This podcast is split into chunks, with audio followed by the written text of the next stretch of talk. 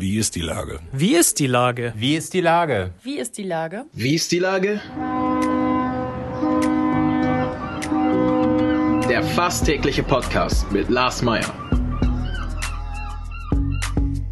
Wie ist die Lage? Unser fast täglicher Podcast als Kooperation mit der Mopo und der Gute-Leute-Fabrik spürt seit über einem Jahr tagesaktuellen Fragen nach. Macher, Musikerinnen, Models, Mütter und Politiker, genauso wie Schwestern, Schüler, Schlachter, Freiberufler oder Helfer, also prominente Lenker oder unbekannte Denker, kommen knapp 15 Minuten zu Wort. Die Auswahl ist rein subjektiv, aber immer spannend und überraschend. Mein Name ist Lars Meyer und ich rufe fast täglich gute Leute an. Unser Partner, der das diese Woche möglich macht, ist HVV Switch. Bus, Bahn, Fähre, Car und Ridesharing, alles in einer App. Das war Werbung. Herzlichen Dank. Heute befrage ich Angelika Antefuhr, die erste Vorsitzende des Blinden- und Sehbehindertenvereins Hamburg. Ahoi, Frau Antefuhr. Hallo, Herr Mayer. Liebe Frau Antefuhr, wir sprechen heute über Blinde und Sehbehinderte. Welchen Einfluss hatte eigentlich die Corona-Pandemie auf diese Gruppe?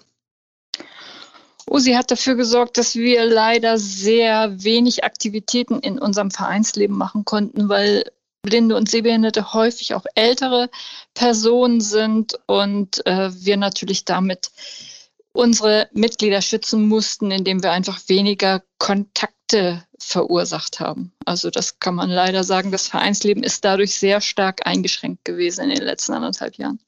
Aber war die äh, für die Gruppe als solches, war es doch wahrscheinlich angenehmer, weil Leute tendenziell weniger auf den Straßen waren und die, ich sag mal, äh, äh weniger Hindernisse zu äh, umgehen hatten? Ja, das, das kann man nicht direkt so sagen. Also teilweise ist es ja so, dass die Menschen im Alter, einige sind sehr aufmerksam und gehen dann auch um einen rum, wenn man mit einem Langstock da längs geht. Andere sind aber so verträumt, dass sie fast direkt in einen hineinlaufen. Und das ist dann in der Corona-Krise natürlich nicht so angenehm gewesen, weil es für sehr viel Nähe sorgt, die man ja gerne vermieden hätte. Und selber konnte man den Abstand teilweise ja nicht einschätzen.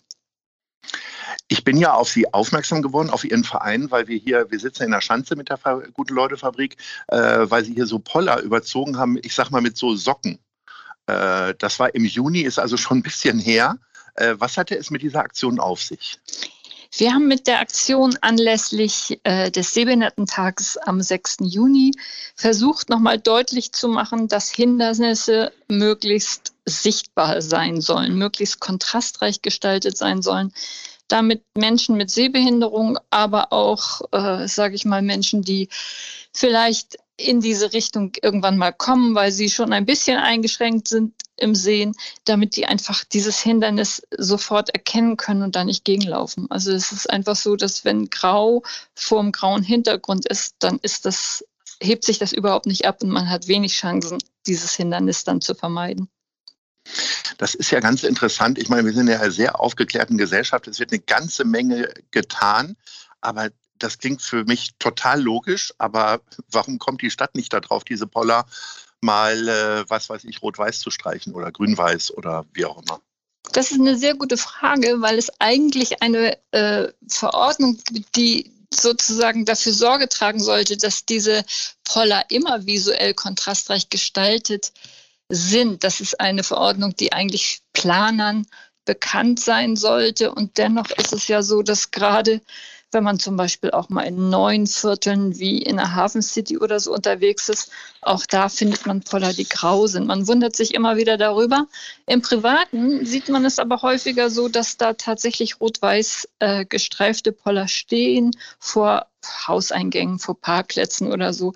Das ist manchmal deutlich besser als im öffentlichen Raum. Warum das so ist, kann ich gar nicht wirklich sagen, weil eigentlich sollten diese Verordnungen für alle äh, genutzt werden und dafür sorgen, dass es sicherer in dieser Stadt ist. Also im Grunde müssten wir beide jetzt mal zu zivilen Ungehorsam aufrufen und äh, sämtliche Sprayer, nicht nur in der Schanze, im Karoviertel, überall bitten, nicht die Wände voll zu malen, sondern graue Poller oder? Ja, die rot-weiß zu ringeln, genau. Und äh, das wäre eigentlich schon eine schöne Sache und könnte vielleicht helfen. Aber solche Aktionen sind ja dann auch oft nicht gewollt. Ich erinnere mich da, dass hier irgendwo in Hamburg jemand ein Verkehrsschild sauber gemacht hat, weil es total äh, eingedreckt war und man überhaupt nichts mehr lesen konnte, das hat dann bei den Verantwortlichen des Bezirks nicht für Begeisterung gesorgt. Also solche Selbsthilfe ist auch nicht wirklich gewollt. Das ist ein bisschen schade. Ähm, jetzt haben wir ja schon festgestellt, dass das mit dem Poller nicht so optimal hier in Hamburg läuft. Wie blindenfreundlich ist Hamburg denn als solches? Haben Sie da Vergleiche oder Erfahrungswerte? Ja, also da kann man sagen, dass Hamburg an vielen Stellen durchaus noch viel tun könnte. Zum Beispiel im öffentlichen Personennahverkehr. Da gibt es in Hamburg wenig akustische Informationen. Wenn ich in einen Bus steigen will, kann ich die Nummer nicht lesen, muss den Fahrer fragen. Es gibt Städte in Deutschland, wo es so Informationssysteme gibt, wo man dann zum Beispiel übers Handy das abrufen könnte. Da gibt es in Hamburg durchaus noch Nachholbedarf. Was schon ganz schön ist, dass es an vielen Straßen akustische Ampeln gibt. Aber auch da gibt es immer noch Ecken, an denen wir uns wünschen würden, dass gefährliche große Straßen dann endlich mal so eine Akustikampel kriegen. Ihr Verein ist ja 112 Jahre alt, habe ich gesehen. Also Sie haben ja letztes Jahr haben Sie ein Schnapsjubiläum gefeiert, sozusagen, ohne Schnaps. Ähm, äh, wie ist das denn entstanden? Weil ich meine, äh, es gibt ja kaum ältere Vereine in, äh, in, in Hamburg.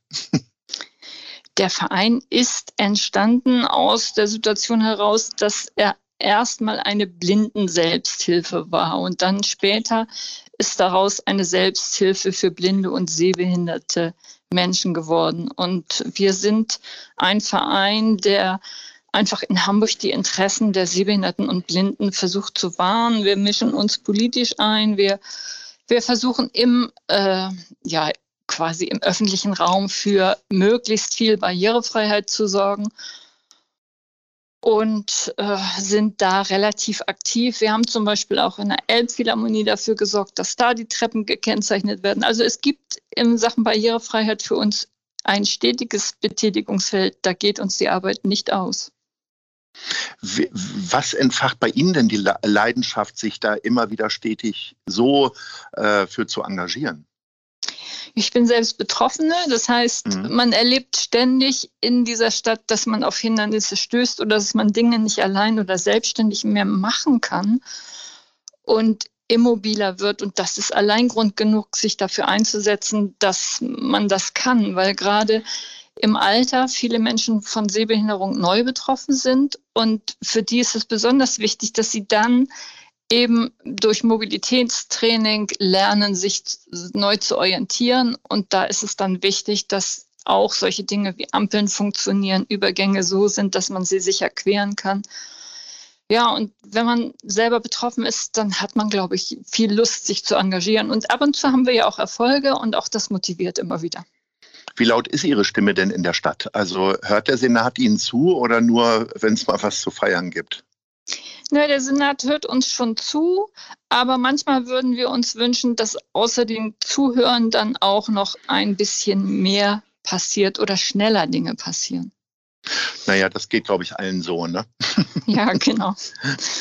ähm, wie kann ich mich denn im Straßenverkehr oder auf dem Bürgersteig, wie auch immer, als äh, Nicht-Sehbehinderter verhalten, wenn jetzt mir ein Blinder entgegenkommt? Ich bin manchmal immer so am Zweifeln, weil äh, ich habe halt auch mal gehört, dass die ja ihre Routinen haben, also ja wissen eigentlich, wo sie lang gehen äh, und nur Gefahr besteht, vor allen Dingen, wenn, wenn die Routine sich geändert hat, weil äh, auf einmal eine Baustelle da ist, wie auch immer.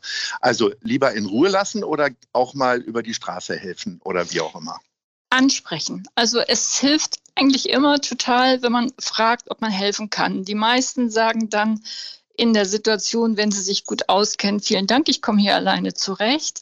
Aber es gibt auch häufig Situationen, wo man froh ist, angesprochen zu werden und dann diese Hilfe gerne in Anspruch nimmt. Und das machen aber auch die meisten Menschen. Es gibt aber auch so Situationen, wo jemand einen dann einfach so am Arm nimmt und schon fast versucht, in den Bus reinzuschieben. Das ist nicht unbedingt die ganz richtige Art. Also am besten ist es, man fragt, ob man helfen kann. Das ist eigentlich immer der gute Weg. Und man sollte dann aber auch nicht beleidigt sein, wenn derjenige sagt, vielen Dank, ich komme alleine zurecht. Und dennoch immer wieder diese Hilfe anbieten, weil es oft Situationen gibt, wo man sie dann auch gerne annimmt, weil man sich vielleicht nicht so gut in einer Gegend auskennt. Was sind denn so Klippen, über die man dann im wahrsten Sinne des Wortes stolpert, die wir Sehenden möglicherweise gar nicht erahnen, dass es eigentlich eine Klippe ist, weil es äh, so nebensächlich wirkt? Also wir sprechen jetzt nicht über eine neue Baustelle auf einem Bürgersteig, sondern über ganz andere Sachen. Was gibt es denn da für Beispiele? Ja, es gibt so, ich sag mal, Poller oder Blumenkästen, die irgendwo im Weg stehen oder Hindernisse, die, die vorher nicht da waren, die zum Beispiel so Verkehrsschilder, die unglücklich, so temporäre, die unglücklich aufgestellt werden. Oder was auch ein großes Hindernis ist, wenn man an einer Straße ist, die sehr groß, sehr breit ist und die halt keine Akustikampel hat, dann die überqueren zu wollen, ist manchmal schwierig. Gibt es Stadtteile, die besonders noch äh, benachteiligt werden? Oder also sind wir hier in der City, Mönckebergstraße, irgendwie total vorbildlich, weil da auch auf Touristen gesetzt wird und ich sag mal, in Bramfeld wird es dann wieder schlechter oder gibt es da eigentlich gar keinen großen Unterschied, sondern es geht eher um verschiedene Lebenswelten? Sie haben den öffentlichen Nahverkehr angesprochen.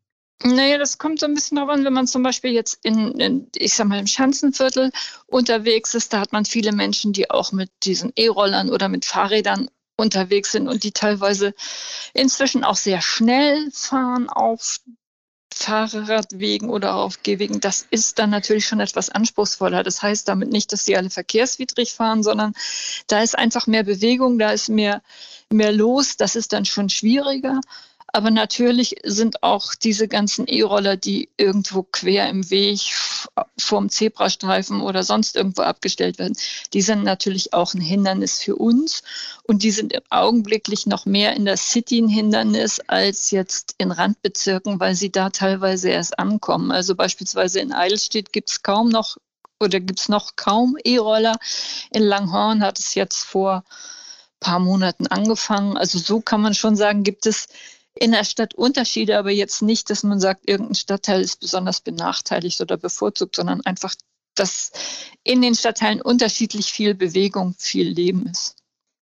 Liebe Frau Antefuhr, wir kommen zum Schluss unseres Gesprächs auf unsere neue Rubrik, die heißt Top 3. Ich würde gerne von Ihnen wissen, welches sind denn Ihre drei liebsten Hamburg-Geräusche? Fangen wir mal beim dritten Platz an. Der dritte Platz ist bei mir eine Akustikampel. Mhm. Das ist wichtig für mich und ein Geräusch, das ich natürlich dann gerne höre, aber äh, hm. jetzt nicht ein Wohlfühlgeräusch, sondern eins, was dafür sorgt, dass ich sicher durch die Stadt Dass Sie komme. sicher sind, genau. Hm. genau. Platz zwei.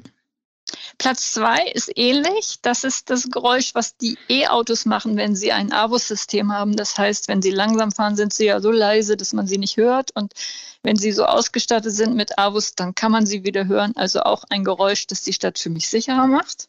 Mhm. Und Platz eins? Platz eins ist das Vogelgezwitscher in Hamburg. Wir haben ja doch eine sehr grüne Stadt und dadurch äh, haben wir eine Stadt, in der auch man viele Vögel hören kann. Und das ist etwas, was mich sehr freut. Das finde ich total interessant, dass Sie Vogelgezwitscher als Stadtgeräusch äh, quasi benennen, weil da denkt man, glaube ich, nicht als allererstes dran. Wobei es fällt mir tatsächlich gerade nachts immer wieder auf, dass es doch sehr belebend ist. Ja, oder am frühen Morgen. Also ich lebe in einem Stadtteil, in dem bin ich meistens nicht wach. ich, ich, wohne in einem Stadtteil, in dem es sehr grün ist und äh, mhm. ja, hier, hier hört man viele Vögel.